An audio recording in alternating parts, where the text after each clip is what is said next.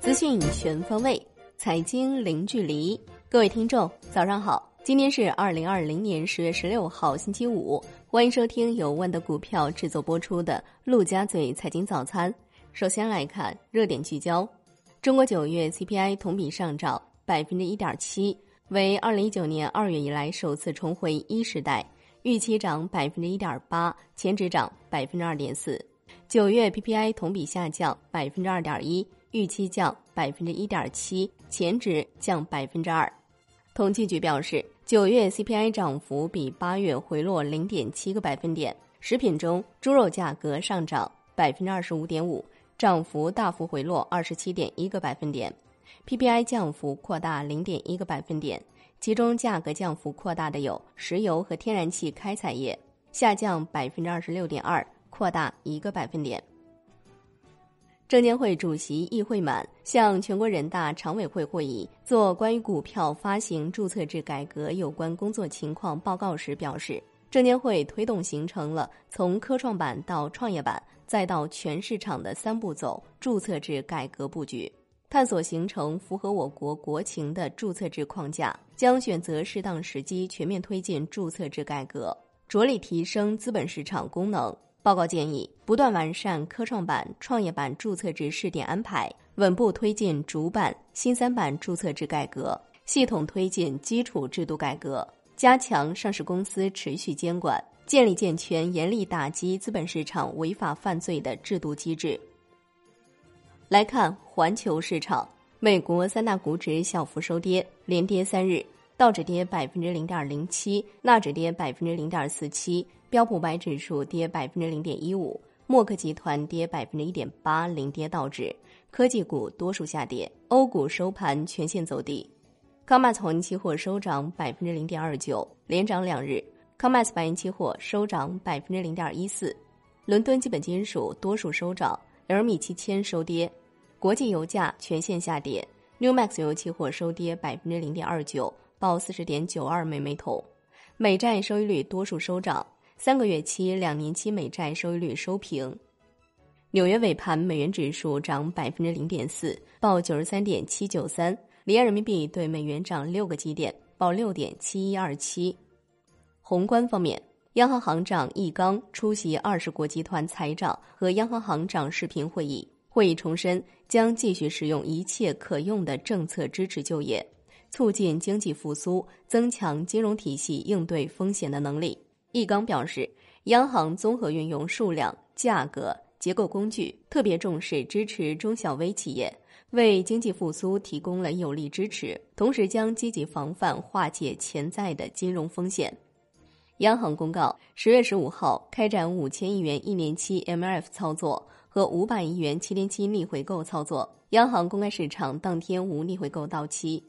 国家卫健委通报，十月十四号。全国新增新冠肺炎确诊病例十一例，其中境外输入十例，本土病例一例，在山东为青岛报告九月二十四号无症状感染者转为确诊病例，新增疑似病例两例，新增无症状感染者二十三例，均为境外输入。商务部表示，距第三届进博会开幕还有不到三周时间，各项筹备工作正按计划有序推进。展览面积已经超过上届规模，世界五百强和行业龙头企业参展数量达到往届规模，而且有一批企业签约参展未来三届进博会。来看国内股市，A 股缩量整理，题材股哑火，光伏第三代半导体板块领跌，金龙鱼登陆创业板，收涨百分之一百一十七点九，上证指数收报三千三百三十二点一八点，跌百分之零点二六。创业板指跌百分之零点九五，创业板综指跌百分之一点一六，深成指跌百分之零点四八，科创五零跌百分之二点三四，万德全 A 跌百分之零点五。两市成交额七千四百四十九亿元，北向资金净卖出三点三三亿元。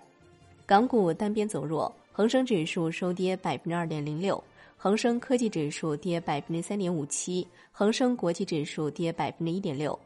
全天大市成交缩至一千三百零五点四亿港元，科技股领跌大市，阿里巴巴跌百分之四点三，领跌蓝筹；阿里健康跌百分之七，中国台湾加权指数收盘跌百分之零点七一。中国台湾加权指数收盘跌百分之零点七一。上交所表示，香港市场开市前时段相关优化措施将于十月十九号起实施。对于适用开市前时段的港股通股票，根据联交所业务规则，开市前时段的买卖申报将受到价格限制。深交所公告，周四上午九点十五分，部分证券委托确认、成交确认回报缓慢，经处理，九点四十七分恢复正常。期间委托接收、交易撮合、行情发布均正常，由此对投资者造成的不便深表歉意。证监会同意日月明、保利迪、迪耐克创业板 IPO 注册，荣泰工业、王利安防、泰和水、联德机械、永茂泰、同力机械六家公司首发申请全部过会。创业板上市委公告，佳奇科技、恒辉安防首发过会，长海股份、朗科智能发行可转债事项或通过。外媒报道。因证监会调查蚂蚁战配基金利益冲突，或导致蚂蚁集团 IPO 推迟，蚂蚁集团发言人对此予以否认，并表示其上市审批进程取得稳步进展。此次参与蚂蚁 IPO 战配的新发基金，在投资决策及销售运作中遵守监管规定，独立运作。台积电第三季度净利润一千三百七十三亿台币，市场预估一千二百六十亿台币。第三季度。五纳米芯片出货量占总出货量百分之八，七纳米芯片和十六纳米芯片分别占百分之三十五和百分之十八。台积电预计第四季度营收额一百二十四亿美元至一百二十七亿美元。金融方面，央行发布《中国普惠金融指标分析报告》，二零一九年称，普惠小微贷款增长迅速，贷款利率持续下降。二零一九年新发放普惠小微企业贷款。平均利率百分之六点七，较二零一八年平均水平下降零点六九个百分点。其中五家大型银行新发放普惠小微企业贷款平均利率百分之四点七。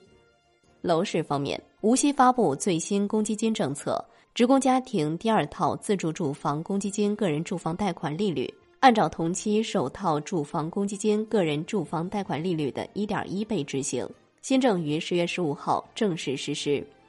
工信部表示，将加快推进新能源汽车产业发展规划（二零二一至二零三五年）报批发布工作，明确氢燃料电池汽车发展目标、重点任务，促进氢燃料电池汽车产业高质量发展。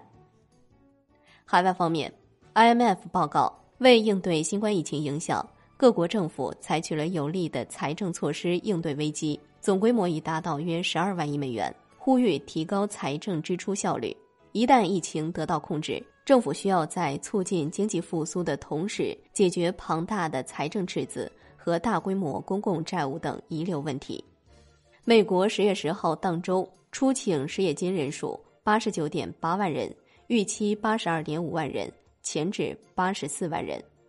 农业农村部表示。三季度我国农产品市场运行基本平稳，后期粮食价格大涨或大跌可能性都不大。四季度是猪肉传统消费旺季，消费增长与生猪供给恢复同步，供需紧张的关系将逐步趋缓，猪肉价格大涨大跌可能性亦不大。波罗的海干散货指数下跌百分之四点六四，报一千五百六十一点，连续八个交易日下跌。债券方面，财政部在香港。顺利发行六十亿美元主权债券。最后来关注外汇方面，在人民币对美元十六点三十分收盘价报六点七三零零，人民币对美元追加调升九十九个基点，报六点七三七四。好的，以上就是今天陆家嘴财经早餐的精华内容，感谢您的收听。更多专业资讯，欢迎打开万德股票 APP，也欢迎您的关注转发。我是夏天，下期再见喽。